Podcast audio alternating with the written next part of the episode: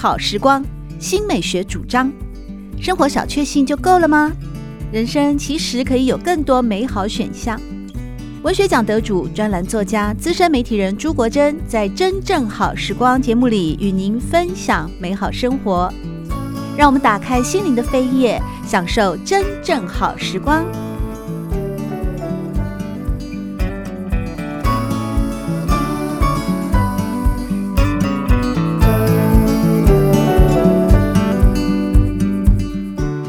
友们好，欢迎来到真正好时光的节目，我是朱国珍。在今天我们邀请到的是静新闻的资深记者，同时也是新锐作家的陈涵谦，和大家分享的是他的第一本书《我不是自己的》。韩谦你好，主持人好，听众朋友大家好。这个书名叫我不是自己的，所以听起来是比较特别哦。尤其是说，呃，我不是自己的，它本身这句话就充满了一种，呃，我认为是有点吊诡哦。那为什么我不会是我自己的呢？所以这是一本什么样的书呢？先请韩谦来跟大家分享一下吧。好，呃，这是我在一周刊呃工作的时候的小人物故事的报道。那我两千零八年到两呃二零一五年。的时候就工作的呃那个作品啊，那我们当时在一周刊的时候，因为有小人物故事的专栏，呃，就大家几个同事轮流写，那都是以第一人称呃做做就是呃写作这样。那呃我不是自己的，是其中的一篇那个访访那个采访稿，呃里里面受访者是一个万华的刘英，那呃因为他人生坎坷啊，那呃。其实就从十几岁开始就从事性工作来那个养家，帮他妈妈分摊照顾弟弟妹妹的责任这样。那他呃，他跟我聊了很久，最后他跟我说，他其实人生从来没有没有为他自己活过。他说他其实也很想要做自己，呃，只是他其实是不知道怎么样才叫做做自己。那呃，我当时听完他就是跟他聊完。呃，他他想要做自己，跟不知道该如何做自己的这个东西，嗯，当时就我觉得，嗯，好像很很深刻的打打中了我。我觉得我好像跟他是惺惺相惜，虽然呃，相较之下我，我我我是没有那么坎坷，但是，哎，你是属于金字塔顶端的这种记者，以前是横行横着走的，横着走的这种文化人啊。嗯，但是我当时跟他聊，我觉得他他所说的一切，就是说他的人生没有为自己而活，跟不知道自己可以定位在什么地方，啊，不停的为别人牺牲跟付出的这个，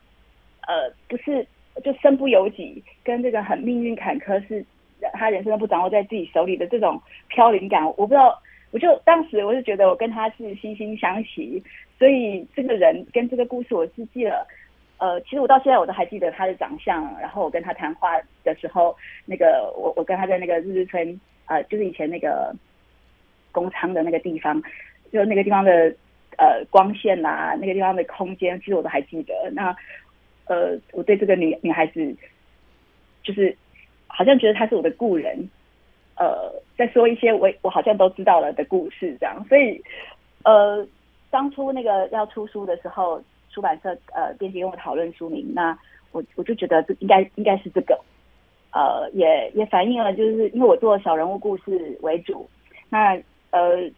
其实小人物故事小小人物的命运其实就像那个蒋勋老师出过《红楼梦》里头那种微尘众，就风中尘埃，我觉得常常是身不由己，没有办法掌握自己的命运，所以。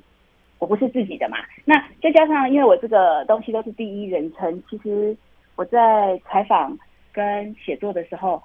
我其实全就是要把我自己这个记者或者我这个倾听的人的所有一切都拿开，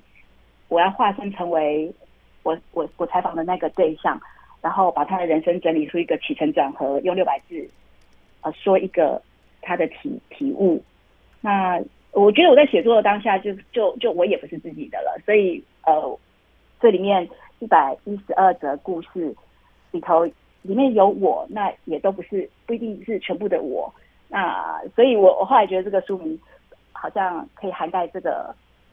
啊、我自己的整个的想法，就觉得它很适当这样子。哦，你这么一说我就明白了。要不然光看书名的时候，真的是充满着各种的想象哦，以及 各种的可能性。那单篇的我不是自己的，其实是陈涵谦在二零一一年的二月十七号所做的访问。当时你的采访对象 W 小姐只有三十二岁哦，如今应该是已经四十二岁了嘛，四十三岁了，因为十年都过去了。其实我觉得你会跟他有这么强烈的共感，会不会也是因为那位 W 小姐哦，她其实有生过小孩被社工送走，但她目前有两个女儿，所以她怎么样说什么也要自己养哦，在这个部分呈现出了一种母性的坚强，或者是嗯，在某些部分我在看文章的时候，其实也会对她的执着，即使她的命运非常的坎坷，童年的性侵或者是。对家庭的付出，可她最后坚持要作为一个母亲，要肩负起她生育跟养育的责任，在这部分确实是非常的感人啊。不过呢，我很好奇的就是，其实刚才韩前有提到，整个的写作经历是连接着当时一周刊的专栏啊。那这个时间线来讲是非常的长哎，因为你提到是两千零八年就开始了，一直写到二零一五年，所以这。中间是二零一五，大概也有个七八年的时间哦。对，离现在也蛮一段时间，因为我后来呃，二零一五年以后就现在是因为结婚呃，养生了两个小孩之后，我就没办法兼顾工作，所以我就离职四年回家带小孩。那这中间过程里面，我就在想说，我这些故事其实嗯，因为当初采访写作的时候都下了蛮多功夫，就花很多时间。那呃，也我自己。我也觉得它有某种代表性，呃，以及它有某种文学跟社会的意义，所以呃，其实我就在就就一直在想说，我是不是有机会可以出版？那只是后来应该就是拖延吧。那到去年啊，然后加上后来一周刊收掉了，然后谈那个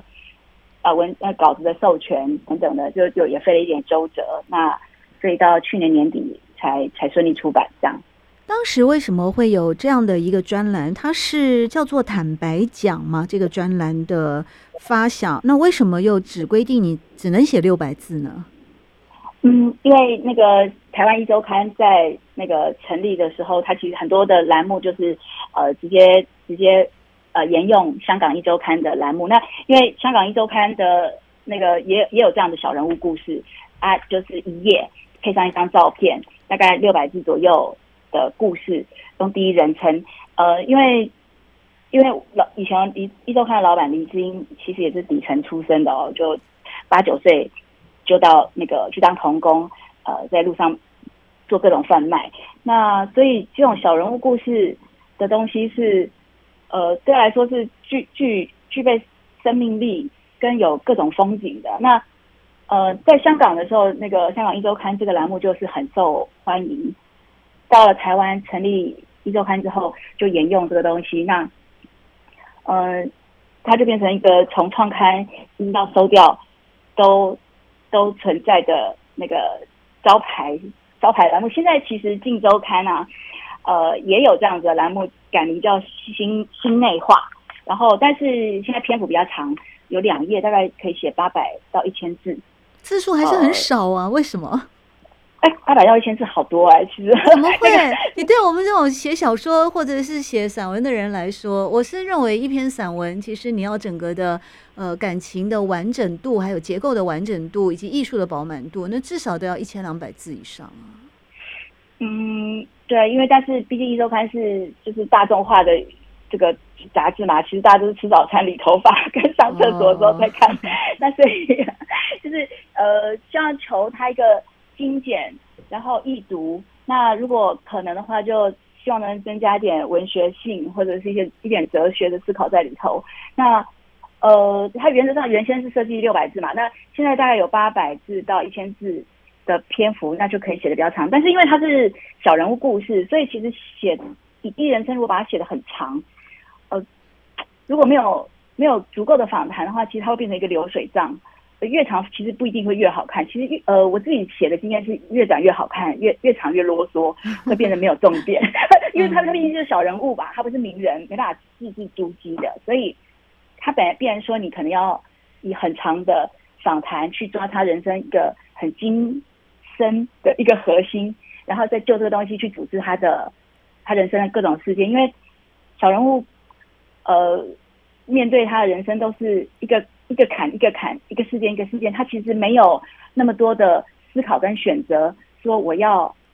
呃怎么样去掌握我的生活。所以其实我我如果跟小人物就跟一般的人访谈的时候，你会发现他们讲的话都是呃就是很零散，那不容易组织出一个。那其实因为大家小人物呃一般的人也不是哲学家，不会常常回头想。自己为什么做这么多的选择？他他的选择的心理动机是什么？其实都通常不会有这个思考，而且，因为我们一般人面对自己的人生的创伤苦难，其实都有很强的防卫，所以当你要在这谈话中间要把它切身进去的时候，心里常常会碰到一个这种闪避和那个呃否认，那所以其实会变成说到最后不容易呃，如果我真的要呃很。呃，很努力的写出一个很深刻的东西的话，我我要花很长的时间理解这个人，然后呃抓到他最精要的那个点，啊、呃，再回头组织他的事件的时候，才不会变成说他告诉我一堆流水账，可是我不晓得他串联起来到底是什么意义。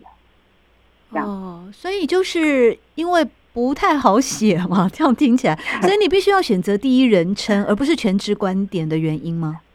啊，不是不是，因为它栏目的格式，就是因为我们就因为在杂志社里头嘛，它每一个每一个栏目或者我们每一个组啊，像我是在人物组嘛，那我们同时有有的人负责写名人的故事，那也有人写小人物的故事，那小人物故事也有分第一人称跟第三人称，这种短篇的我们都写第一人称，那如果是长篇的，呃。有时候我就是有有长篇的栏目，我们会我会把它写呃，就是它的规格就是第三人称，就用全知的观点写。那呃，它两种写作方式会有不同的阅读效果跟写作的策略。那呃，因因为我这次出，其实当然本来也想要出长篇的，因为长篇的比较你在写作上是有比较有空间，呃，可以有自己的某种审美嘛。因为这六百字的时候，其实你只能。在呃，你的呃写作要求就会是很呃很精炼，然后让那文字密度很高，并且组织起来它有一个很明确的呃结论跟有一个议题去去铺陈。短篇是这个样的要求，第一人称的写作方式是这样子的那个要求。那如果是第三人称全知观点的话，我我在写呃写作上我就会有比较多的空间跟。呃，花花样可以尝试。那呃，原先我也想要出就是长篇的稿子，但是因为可能跟、考虑出版市场跟读者的需要，所以就先选择了短篇。就是出版社就建议先选择短篇做结集这样子。嗯。刚才陈寒谦告诉我们说，在他的最新著作《我不是自己的》这本书里面，是在二零零八年到二零一五年任职于一周刊的专栏文章的结集哦。那你那时候提到这本书是收录了有一百一十二则的故事，但我刚刚约略算了一下哦，如果你从二零零八到二零一五年总共七年的时间，每周发表一篇文章，那乘以五十二，其实有三百六十四篇呢。那也就是说，你过去采访了那么多的人物故事，呃，可是呢，你最后只筛选出了最优秀的，或者是说最值得在这本里面给大家分享的一百一十二篇吗？呃，所以你还有两百多篇还没有 跟大家见面，是。是不是不是每一周的每一篇都是我出稿子啊？因为我们大家有几个同事，我们那个人物组是一个组嘛，是一个、oh. 一个小小的部门，所以我们有几个同事轮流公稿。那呃，就是我就是我们大家轮流公稿的情况下，就是呃，我当时大概六呃六六七个礼拜出一个短篇，然后四个礼拜出一个长篇，四到六个礼拜出一个长篇，长篇就大概三千字左右的稿子。那那就是呃。那个不同的规规格嘛，第三人称的东西。那呃，但是我算了一下，我之前大约略估算一下，就是我七八年的工作。那后来也到了《镜周刊》，是不是？是我呃，就是呃，回家带小孩四年之后，就回去上班，就就回一样回去，因为《镜周刊》也收起来了，我就回去《镜周刊》，也像在人物组工作。那呃，总共大概十年的时间。那因为呃，有的是长篇的故事，有的是短篇故事，但是我大部分的受访者都是那个小人物嘛。那所以我算了一下。五六，这访过五六百个电访还不算，因为有些东西是测，有一些故事是电话，就是如果是长篇的故事，我是需要一些测访，那可能是打电话就可以了。那如果电访的不算的话，我可能当面呃一对一坐下来聊天的这个人数至少应该有五六百人之谱啊。五六百人啊！哦，对对对，你这些采访对象是怎么来的呢？呃。那个其实，如果呃，其实小人呃，就是人人受访者其实没有没有想象中那么难找。比如说我刚刚说的那个万华刘英，呃，我当然不没办法去那个路上拦嘛，所以我是透过日日春请他们协助的。哦，那呃，就是你有呃，如果你想要找某一些类型的人，就是你可以有他呃最明确的呃找法，就是他们有有一些相关的民间团体啊、基金会啊，是可以。呃，请求协助的。那因为我自己也就是从平常生活里头对人的好奇心很强嘛，所以比如说我去按摩，那我就会跟按摩师聊天。那我我我跟朋友吃饭，我就会跟朋友带带来的朋友聊天。那我自己的同同学朋友家人，如果平常呃是私下聊天吐苦水，那我可能听了觉得有有很有意思的，我也会问他们说：“那你你给我写好不好？”这样。所以所以你很会交朋友。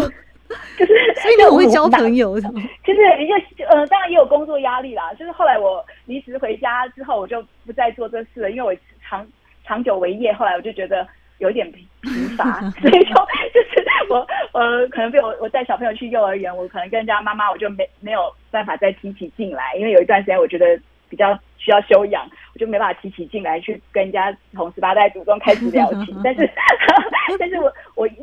我原本是当然是说对人对对别人的生活，可能是因为我小时候的成长经验，我觉得是很呃，我的成就是我因为我是底层家庭，就我父母是小学毕业从那个苗栗上来，我爸爸是从苗栗上来做学徒，然后在台北很辛苦的那个做工，把我们呃三个姐弟养大。所以我觉得我小时候的生活经验是很很贫乏的，呃，你因为你那个经济条件不好的时候，你不会有很多娱乐，你甚至我小我应该是上了大学才有去电影院看电影的经验，所以其实然后你的社交啊，你的呃生活一切都是很很有限，所以我很小的时候啊，当然我能够拓展我自己的见识的唯一的方式，最经济的方式就是阅读嘛。所以，我从小其实我是从阅读认识的世界。那这个从阅读认识这个世界，其实是它就是跟对我来说，它有一种不够真实，跟不够好像不够满足我的好奇心，跟就是不知道哪里不不够这样。所以我其实是一直都对别人，嗯，我很想知道别人怎么面对他的生活，然后别人的生活方式。因为我小时候觉得我是一个井底之蛙，然后我觉得这外面世界到底是怎样。然后我为什么我的生活是这样？我觉得很有小小时候的生活，你会觉得很有压力，跟很很苦闷，然后呃很很就是你会想很想很疑惑，为什么呃我这这生活就是这样吗？或者说你人生就是这样吗？那别人是怎么过的？所以我我感觉我自己好像就是一直很想知道别人是怎么怎么面对他的生活，跟别人的故事是什么，所以。后来我也意识到说，其实我做这个工作很适合我，可能比做做作家更适合我吧，因为呃，我的想象力跟那个才华可能都有点不够，做这种听人家说故事，然后再写故事的这个这个这个工作，好像就还蛮刚好的。其实我听陈寒谦这么说，我觉得你是一个充满着好奇心，而且自信心也非常。强烈的一个人哎，因为你这些受访的对象，对啊，你刚刚提到说你其实很喜欢跟人家聊天哦，呃，对每一个人的生命故事都充满着好奇，有时候聊着聊着就会去问对方的祖宗十八代了。然后这个部分的话，你没有碰到钉子吗？嗯、比方说，在书里面真的是各行各业，嗯、有金融业啊，嗯、然后也有军官啊，也有待业中的，嗯、也有务农的，也有老师，嗯、几乎是百工图了。那另外也有出版业的一个阿伟啊，他是 十二年前啊，我一讲你就知道了，肯定是你朋友，因为他的女他的女友上了一周刊，然后这个事情他。怎么会愿意？就是说跟，跟我说，对，而且这个这篇故事很迷人的地方，就是在于说，哦，一个不断的劈腿的女友，而他一而再再而三的还要。维系这份感情，那女友能够上一周刊，而且是跟艺人在夜车热吻的 OL，所以可见呢这个香艳刺激以外，这肯定也是颜值很高的一个女朋友嘛，肯定长得很漂亮。所以这个故事本身就充满了所有的八卦的元素，而最后他愿意让你写在坦白讲的专栏里面。对，但是他的照片没有露脸啦，然后我也帮他取了化名，因为毕竟还是一个就是过去的伤嘛。那可是同行应该都猜得出来吧？没有没有，呃，我想他应该，我应该，因为因为拍照的时候是拍得很不很不出来的，然后，呃，他这个事情应该也很少告诉别人。但是当然，如果他有一些他以前就是周边的同事，因为他人家是他的朋友把一周刊丢到他眼前，说，这你你女友上了上了上了杂志了吗？所以所以所以他他他周边如果说，而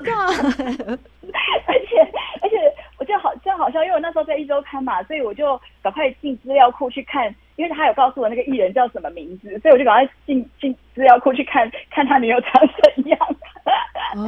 然后看那个艺人他们如何夜车热吻之类的那个呃，因为是被呃狗仔队拍到的那个照片嘛，然后就很好奇上去看，然后那个验证一下我的受访者跟我说的故事的那个细节，这样。但你可以去说服你的受访者。说出他的故事，啊、我觉得这个呃幕后花絮嘛，这么讲，其实也更让人觉得呃 很了不起了。然后那那一天我自己为为什么刚才那个主持人一说我就笑出来，因为我当时看完了那个那个夜车热吻啊什么那个稿稿子，然后那个那个艺人其实跟我的这个受访者是是同一种型的男人。就是同一种又又又是痞子的样子的型的男人，所以我觉得很好笑。我就跟他说，呃，那时候也是半开玩笑啦，就是因为大家事过境迁，我还可以开点玩笑，就跟我这个受访者这个朋友说，哎呀，表示他表示你这个女友前女友，呃，其实也是真的有喜欢你。那因为他后来找的也都是跟差不多类型的男人嘛，那不知道这样有没有安慰到他？这 当然没有安慰到他，真的吗？就 就是至少他找是同一种型的，他没有安慰到吗？就是好像你去菜市场都会，你你特别爱吃莲雾，你就会多买莲雾嘛。那莲雾的大跟小、肥跟 肥跟瘦的差别而已啊。那你基本就是你基本上还是只要有莲雾你就吃的人嘛。就是就是因为我们爱情有一个典型嘛，所以比如说我们常常会爱上同样的男，就是差不多性格、差不多风格，或者是差不多长相，呃。就是我我我觉得这东西它会很有趣，会透露出某呃人人的那种那个，就是你你内心深处所追寻的一个什么东西。我觉得这个很有趣，所以呃呃，我就就很爱看这种。那所以，我跟这个朋友就说他他们其实是同一种型。那呃，只是说艺人比较可能又更有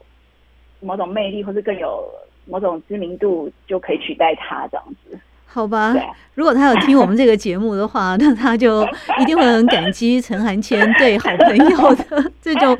关怀哦。不过，呃，在这本书里面的一百一十二则故事，有多少你是在写你朋友啊？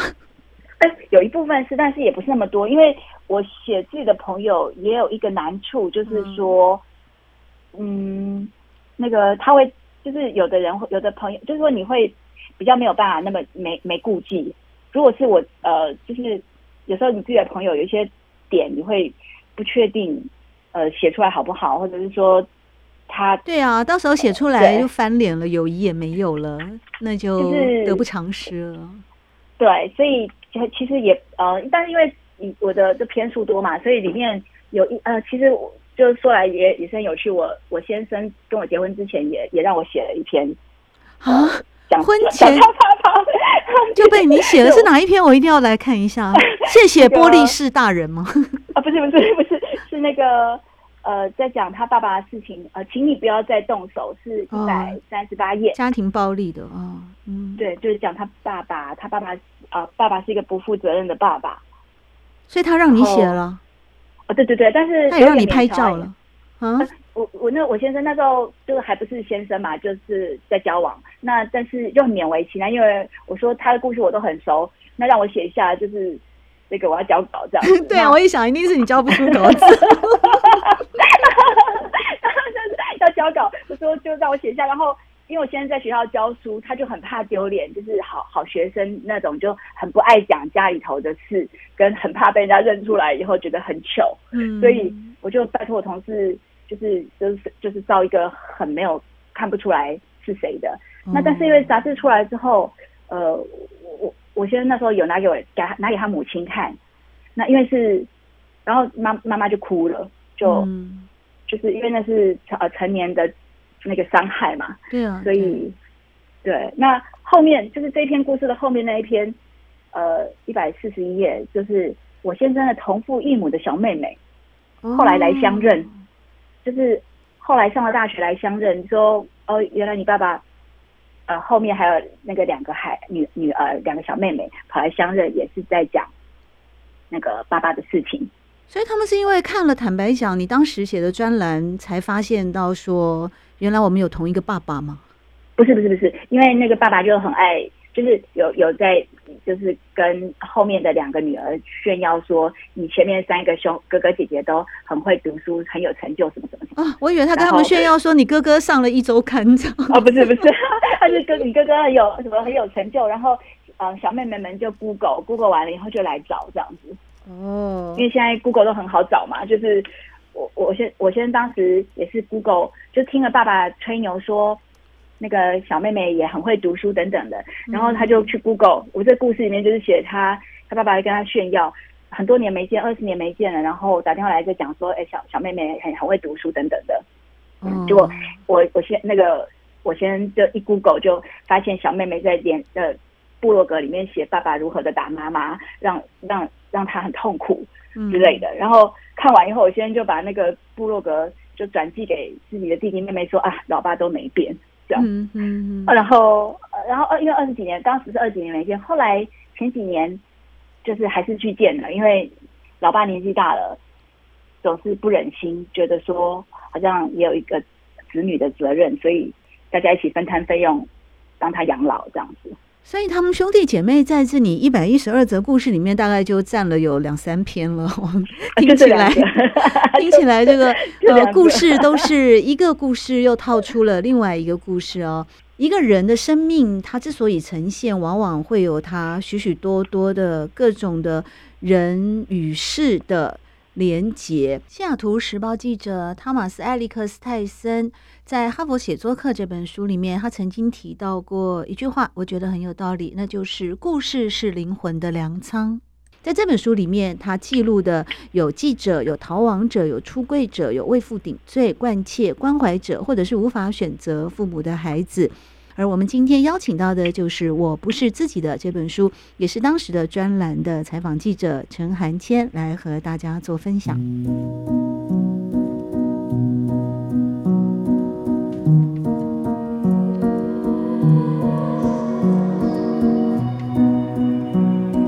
真正好时光，每个星期六早上八点钟到九点钟，在汉声广播电台全国联播网播出。